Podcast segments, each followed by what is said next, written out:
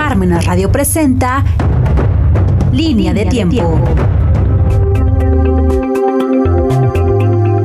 Estamos en su programa La Línea del Tiempo. Sintonícenos en parmenasradio.org. Su servidor, el padre José Luis Bautista González. En semanas pasadas yo les comentaba sobre el aniversario 505 de la fundación de esta diócesis que tuvo tres sedes. Primero Yucatán por parte del Papa León X, después eh, Tlaxcala por parte del Papa Clemente VII y finalmente Puebla de Los Ángeles. Y yo les comentaba eh, precisamente que la causa por la cual el primer obispo eh, de Puebla trasladó la sede de Tlaxcala a Puebla, en primer, lugar fue porque se había fundado una ciudad para 40 eh, familias españolas. Y segundo, porque aquí se había construido ya una pequeña iglesia que representaba pues la catedral, la primera catedral de, Puebla. Mm, entonces vino a mi mente el trazo tan perfecto que tiene Puebla de Los Ángeles y es bueno precisamente rescatar eh, pues muchos autores que han hablado sobre Puebla de Los Ángeles. Quiero resaltar hoy un libro que tengo en mis manos que se llama Las calles de Puebla de Hugo Leitch. Esta edición de Las calles de Puebla de Hugo Leitch fue eh, en el año 1967 por el gobierno del estado de Puebla. Y aquí recordemos lo que en algún año hablaba sobre el escudo de Puebla. ¿Y por qué es interesante leer este libro? Miren, ¿cuál fue la génesis de este libro? ¿Y quién fue Hugo Leitch? Hugo Leitch, como bien sabemos, nació en Hamburgo, Alemania, el 27 de agosto del año 1881 y él eh, hizo sus estudios en la famosa Liga Y ahí estudió lenguas clásicas y lenguas modernas. Es decir, conocía el latín, conocía el griego, el francés, el inglés y el español. Como un hombre de letras, porque tuvo el doctorado en letras, el gobierno alemán lo dispuso primero en Guatemala para dirigir el colegio alemán por el dominio que tenía del español y después lo trasladó precisamente a, Puebla para que pudiera él precisamente dirigir el colegio alemán, el famoso colegio que hoy se llama el colegio Humboldt. Y ustedes recordarán, como yo lo he dicho en algún programa pasado, que Alexander von Humboldt eh, fue aquel gran eminente geógrafo botánico que estudió mm, lo que sería la Nueva España a fines del siglo XVIII y principios del siglo XIX y que hizo un ensayo grandioso sobre la Nueva España, que por cierto, también lo dije en este programa, después lo invitó el gobierno de Estados Unidos y le habrá obsequiado una, una copia de su libro y por eso Estados Unidos se enteró de la riqueza tan grande de la República de la antigua Nueva España y por eso se apropió pues de los estados del norte. Bueno, yo supongo que quería apropiarse de más por aquella famosa doctrina de Monroe América para los americanos.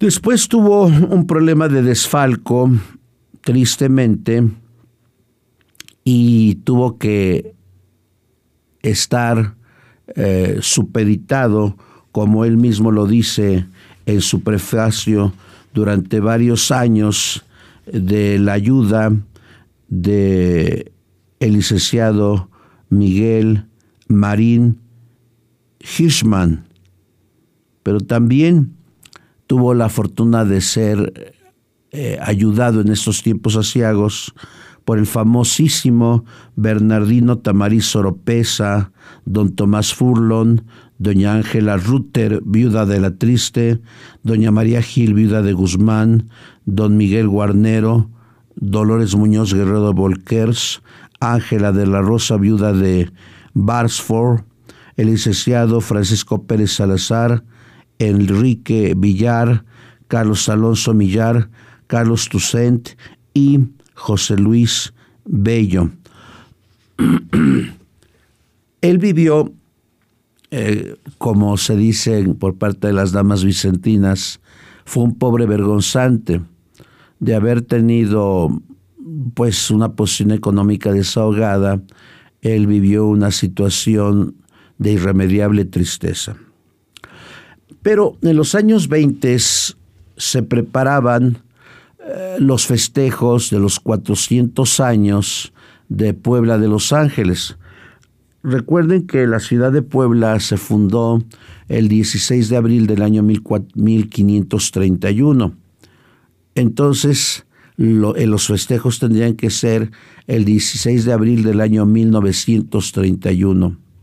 Y entre ellos colaboró precisamente para la realización de un libro que me parecería exitoso, grandioso, que hablara precisamente sobre las calles de Puebla. La historia, la cultura, la tradición, hombres importantes, hechos y acontecimientos que se dieron en Puebla de Los Ángeles.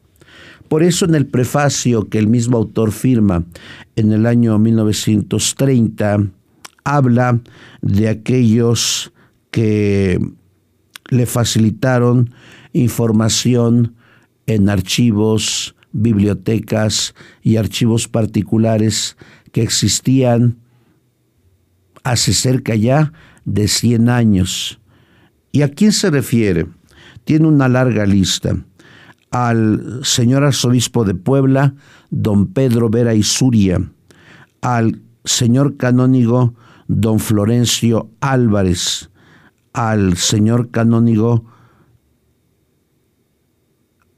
Antonio Pérez Marín, al profesor Manuel Domínguez, al canónigo don Jacinto Espinosa Morón, al profesor Genaro Ponce, al licenciado Miguel Marín Hirschman, a Ignacio Álvarez y Johnson, al ingeniero Juan Hernández, a Tomás Furlon, al ingeniero Francisco Tamariz Oropesa, a don Bernardo Tamariz Oropesa, a Carlos Alonso Millar, a Enrique Gómez Aro, Ustedes recordarán que el año pasado, antepasado, hablamos de Enrique Gómez Aro, porque él fue el primer biógrafo de don Ramón Ibarra y González, que por cierto en este mes de, de febrero se recordará un aniversario más de su muerte.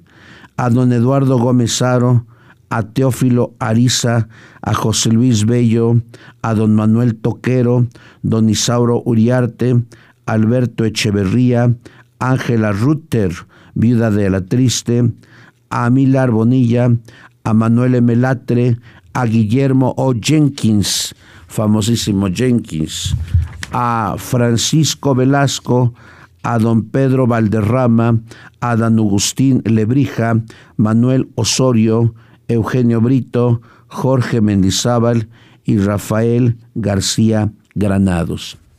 ¿Ellos quiénes fueron? Ellos fueron precisamente hombres que ayudaron a, Hugo Leitch a el acceso a archivos particulares, archivos generales y a bibliotecas. Y precisamente aquí hay una foto eh, que no sé si alcancen a ver. Bueno, los que tengan este libro, indudablemente podrán recurrir a ella. Por cierto, este libro me lo regaló una dama muy conocida de Puebla que se llamaba doña Rosalina Salcedo y Esquivel, que por cierto su hermano, creo que se llamaba Carlos, fue íntimo amigo del famoso obispo de Cuernavaca, Méndez Arceo, y su otro hermano Francisco, que en paz esté, y sus otros hermanos, dueños de la gelatina Salles, por el Salcedo y Esquivel. Pues en esta foto que ustedes están sintonizando, podrán ver a personajes ilustres. ¿Y cuáles son esos personajes ilustres? Si ustedes alcanzan a ver a este hombre, es don Enrique Gómez Aro, aquí a Tomás Furlong, aquí a don Bernardino Tamariz Oropesa, aquí a Genaro Pérez, al licenciado Miguel Marín Gisman, que fue su bienhechor, y también al licenciado Sergio Greisman. Interesantes, interesantes fotos. Ahora, para que Hugo Leitch hiciera su obra, ¿cuáles fueron los archivos que él consultó, como él mismo lo manifiesta en el prefacio que fechó el 24 de diciembre del año 1930? Primero, el Archivo General de Notarías el registro público de la propiedad, el archivo del ayuntamiento, el archivo de la catedral, el archivo del Colegio del Estado, el Museo Regional del Estado, la Biblioteca Palafoxiana, la Biblioteca La Fragua, el Colegio del Estado, la Biblioteca de la Escuela Normal en, en México, la Dirección de Monumentos Coloniales y de la República, la Biblioteca de la Academia Nacional Antonio Alzate, el Museo Nacional y otros. Y ahora, en cuanto a, las fotografías, porque este libro está repleto de fotografías, pues muchas de ellas del, de principios del siglo XX y otras del siglo XIX y otras pinturas del siglo XVIII. Me parece un trabajo excelente porque está precisamente lleno de citas, ya sea de archivos o de bibliotecas. Bueno, en cuanto al trabajo fotográfico, a quien le agradece Hugo Leitch su información a los señores Juan C. Méndez, al licenciado don Miguel Marín Hirschman, a don Carlos Alonso Millar, a don Francisco Pérez Salazar, vean apellidos que todavía hoy conocemos en Puebla, los Pérez Salazar, a don Efrén Mújica, a don Federico Gómez Orozco de México, a don Rafael García Granados de México, a don Otón Sánchez de Antuñano, Imagínese ese, ese nombre, ese apellido tan famoso, Antuñano, un gran textilero del siglo antepasado. A don Mariano Tagle, excelente hombre. A don José Luis Bello. A José González Pacheco. Acuérdense de los González Pacheco. A don Juan Hernández. A Honorato Hernández a Sergio Guzmán y a Dionisio de Velasco. Y reconoce la ayuda de, de grandes hombres que todavía los recordamos en Puebla, los que tenemos memoria histórica. Recuerden ustedes lo que decía Herodoto en sus nueve libros de historia en su prólogo. Yo no quiero que el tiempo que demuele todo olvide las grandes hazañas o olvide los grandes personajes. ¿Y a quién menciona en un agradecimiento personal al final de su obra a don José Rivero Carballo. Desde aquí un saludo a Giovanna, a Rolando y a don Aldo, a la señora María Samaniego de Gómez Aro, esposa de don Enrique, a los ingenieros Octavio Guzmán y también la gratitud al gobernador de aquel tiempo, que de nosotros sobre es conocido, a don Leonides Andreu Almazán, que por cierto compitió allá ante Camacho en el 39, a José Mijares Palenque, a Gustavo Ariza y así como a Delfino Arriola, presidente municipal de Puebla. Su apellido pertenece a una de las familias más conocidas de Puebla. Y al gobernador José Mijares Palencia. ¿Cuándo firma esto Hugo Lech? El 24 de, de diciembre del año 1930, hace ya 93 años, y se publica al año siguiente Las calles de Puebla de Hugo Leich. Él después, con motivo de la guerra, se fue a Alemania, tal como lo comenta su gran amigo y bienhechor, don Miguel Marín Hirschman, en diciembre de 1966, y él, el gobierno de México, bueno, más bien el gobierno de Puebla de Los Ángeles, a partir de don Agustín de Aro y Tamariz, allá por los años 48, 49, quiso que regresara a, a, a Puebla, porque yo creo que no ha habido otro poblano que haya hecho esta obra. Claro, hay otros poblanos, poblanos ilustres, eh, grandiosos, que han hablado de la historia de Puebla o han aportado dentro del campo histórico algunas cuestiones particulares, concretas en la historia de Puebla.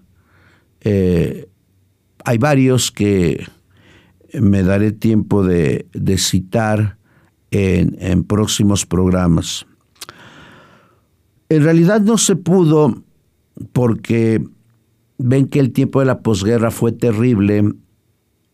Con el paso del tiempo Alemania se dividió en oriental y en occidental bajo el bloque socialista y el bloque capitalista, pero no no se pudo. Y él, el 15 de enero de 1948, le escribe a su amigo Miguel Marín Hirschman, no puedo conformarme con la idea de vivir siempre aquí, nunca ver ni hablar a usted, nunca regresar al país del sol. Pues yo supongo que lo que él vivió en la Segunda Guerra Mundial fue algo terrible desastroso, difícil.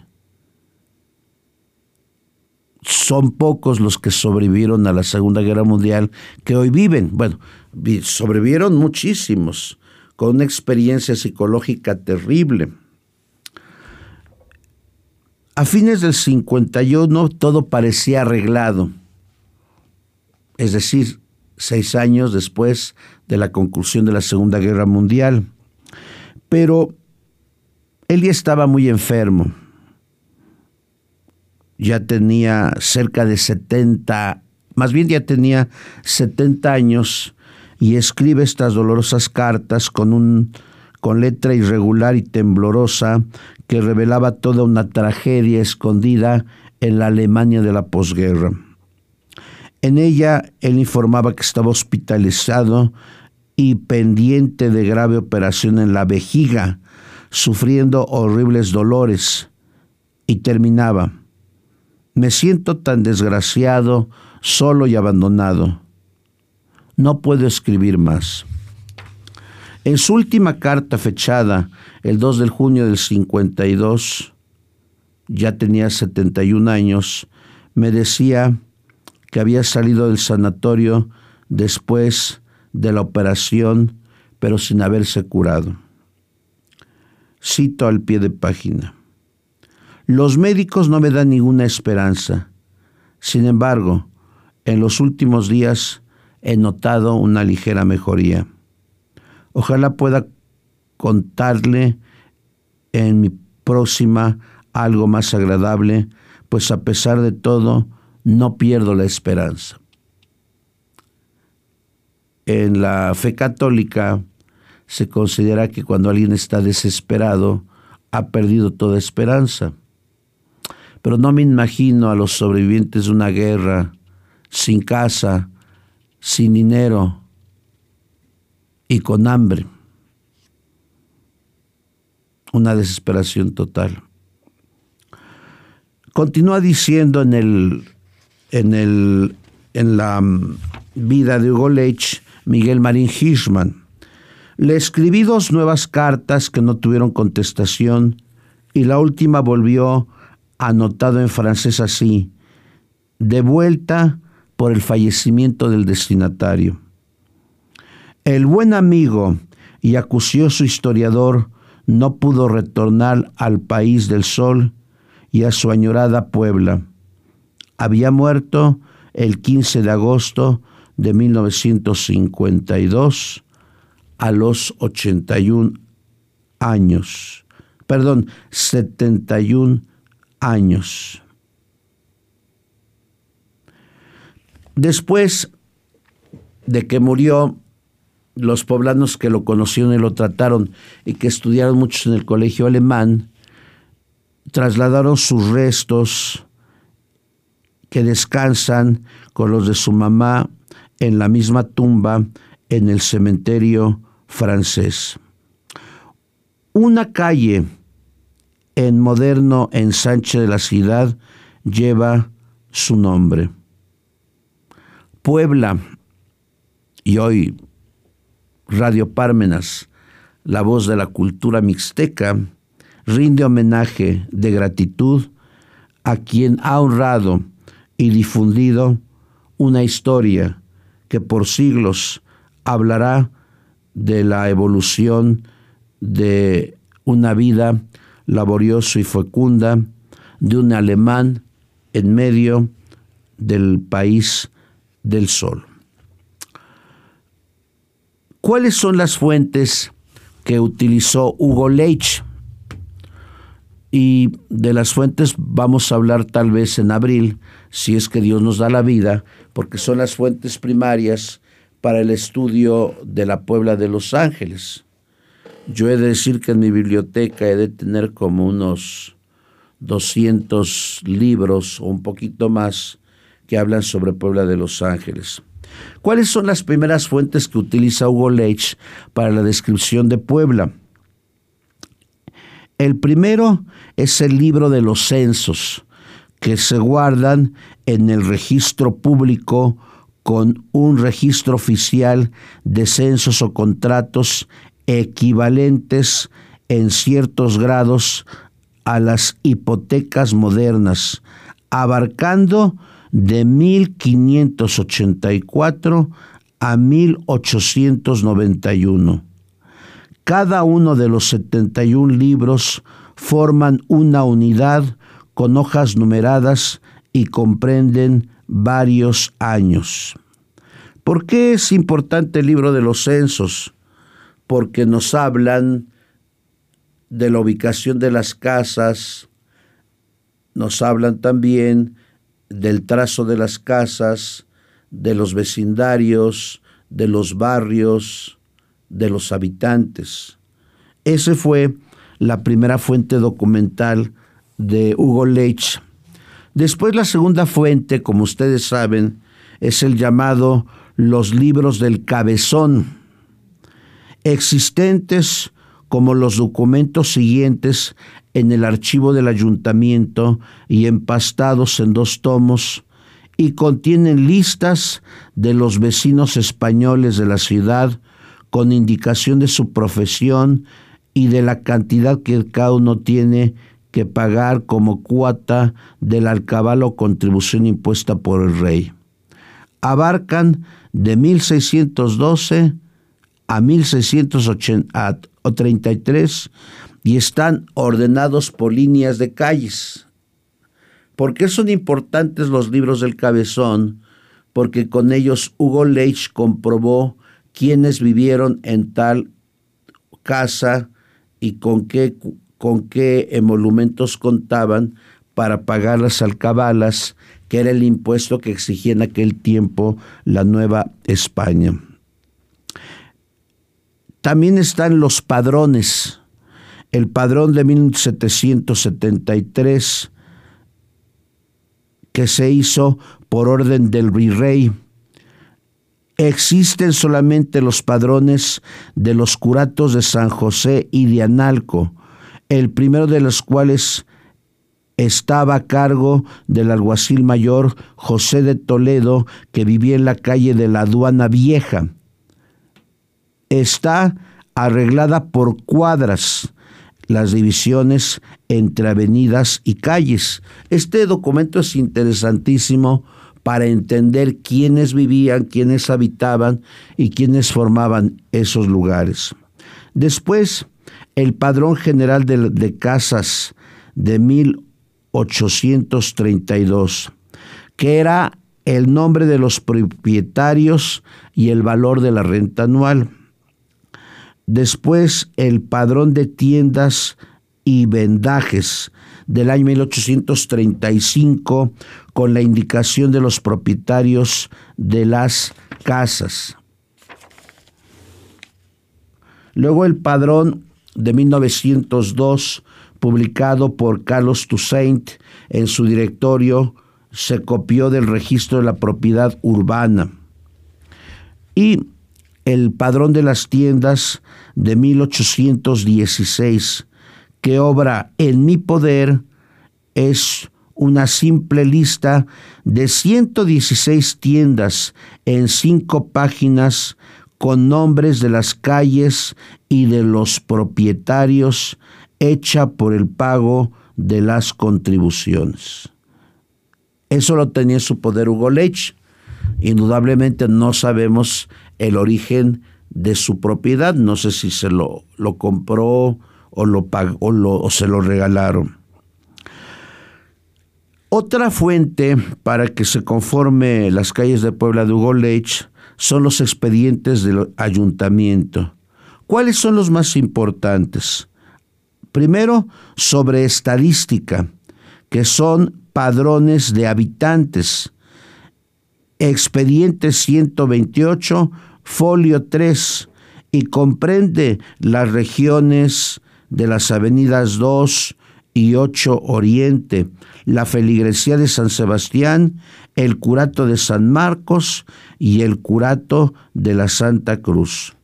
Como podemos ver, es importante señalar que si no hubiera sido por el aporte y el diálogo que había en todo el virreinato entre el alcalde y los señores párrocos, estos datos no se tendrían, aunque he de decir, tal como lo documenta el padre Mariano Cuevas, muchos de esas informaciones se perdieron con motivo de la mal llamada guerra de reforma. Pues hasta aquí dejamos porque esta historia continuará. Muchas gracias.